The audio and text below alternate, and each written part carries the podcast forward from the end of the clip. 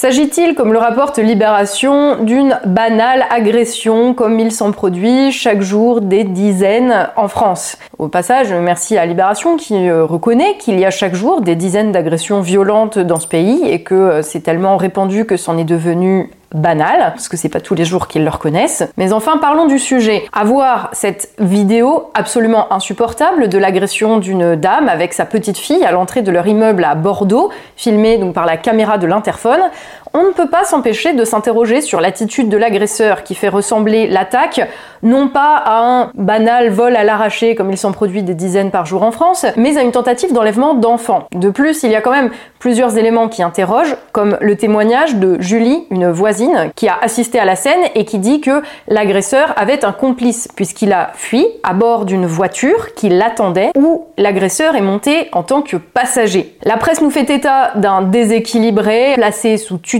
suivi au plan psychiatrique et en rupture de traitement. Un déséquilibré qui agit seul sous une impulsion mais avec des complices. Donc, on nous rapporte également euh, qu'il était déjà défavorablement connu euh, des services de police. La question est donc que faisait-il dehors, dans la rue, au point où il a agressé des personnes Là, on est quand même face à un triple échec, à la fois pour les services de suivi psychiatrique censés le prendre en charge, hein, pour les responsables de sa tutelle également, mais aussi pour les services de police. Ça fait beaucoup de dysfonctionnements qui ont mené à cette situation, et si j'ose dire, euh, un seul de ces dysfonctionnements, s'il avait été résolu, il y aurait peut-être pas eu même de possibilité que cette agression se déroule. Face à ce cas, on ne peut pas s'empêcher de songer à d'autres faits divers, tristement banals, comme il s'en déroule chaque jour des dizaines en France, comme le meurtre de la petite Lola, où la meurtrière était sous le coup d'une obligation de quitter le territoire français non appliqué, donc encore une fois un dysfonctionnement euh, des structures régaliennes, échec des services de police et des services d'immigration. On ne peut pas non plus s'empêcher de penser à la récente attaque au couteau à Annecy, donc un homme à la demande d'asile refusé qui se promenait donc euh, librement. Bah oui, je sais, mais il avait l'asile en Suède et on peut pas empêcher la libre circulation des personnes au sein de l'Union européenne.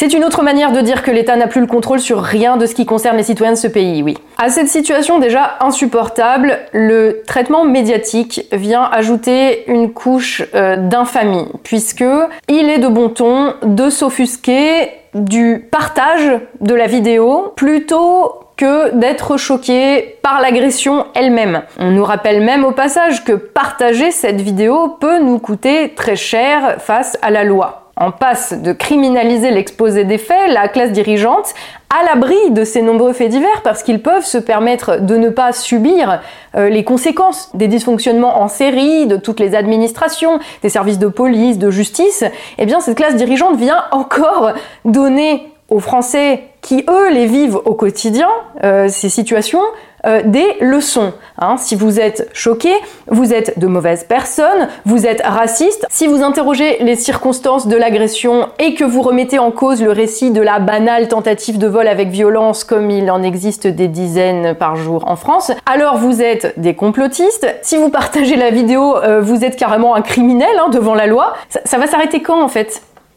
Pour eux, dire les faits simplement et crûment, c'est déjà trop. Alors, poser des questions, interroger derrière la responsabilité des politiques dans ces drames parce qu'elle est réelle, mais vous n'y pensez pas. C'est parce qu'exposer les faits, crûment et simplement, cela exposerait du même coup l'effondrement de toutes les structures régaliennes de ce pays, de la police à la justice, en passant par la psychiatrie ou les services administratifs de suivi.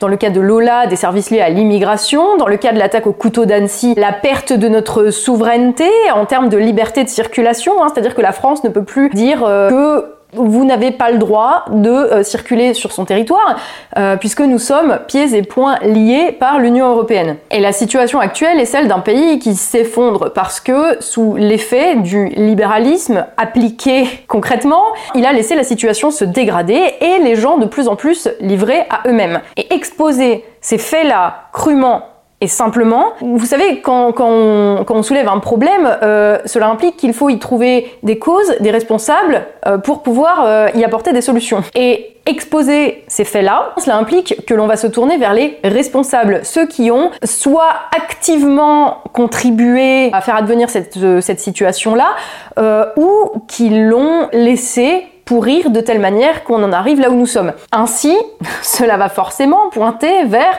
la classe politique au pouvoir qui s'aborde depuis 50 ans notre souveraineté, notre capacité à poser des limites collectivement afin de pouvoir contrôler notre destin commun. Ça pointe également vers les médias qui se sont fait la courroie de transmission de l'idéologie libérale en présentant la loi de la jungle et l'individualisme comme le progrès et euh, toute remise en cause de cela comme une dérive honteuse et réactionnaire.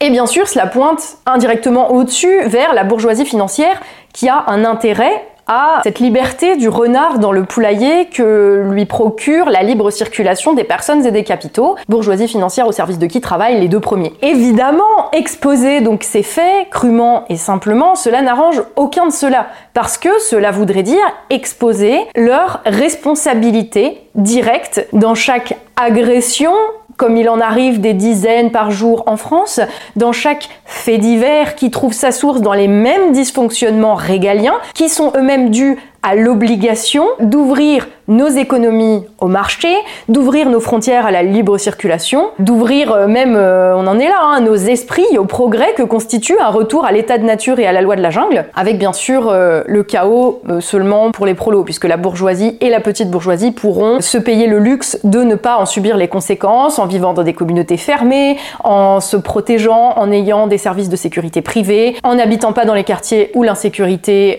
et la loi, bien sûr, et cette bourgeoisie et cette petite bourgeoisie, via les médias, via la classe politique, continuera donc de donner entre un article sur la virilité toxique des barbecues et un autre sur le caractère anti-écologique des sapins de Noël, des leçons de bonne tenue à tous ces vilains réacs victimes de banales agressions comme il en arrive des dizaines par jour en France. Ils vont continuer de faire ça jusqu'à ce que, bien sûr, la réalité devienne si lourde, si intraitable, si implacable, que tout leur petit édifice s'effondre. Et en réalité, cet édifice, il a déjà commencé à s'effondrer. C'est pour ça qu'il y a une crispation de la part de ceux qui promeuvent ce récit-là. C'est pour ça qu'ils veulent criminaliser le simple fait de partager des faits. Parce que malgré le matraquage qu'on subit depuis des années, les gens savent faire la différence entre un simple fait divers et quelque chose qui dénote d'un problème de système, d'un problème systémique, euh, comme diraient certains, mais dans le vrai sens du terme. On, se rend bien compte en fait que quand il y a un fait isolé comme ça, évidemment c'est un, c'est un fait divers. Quand ça commence à être toutes les semaines sous l'effet exactement des mêmes causes,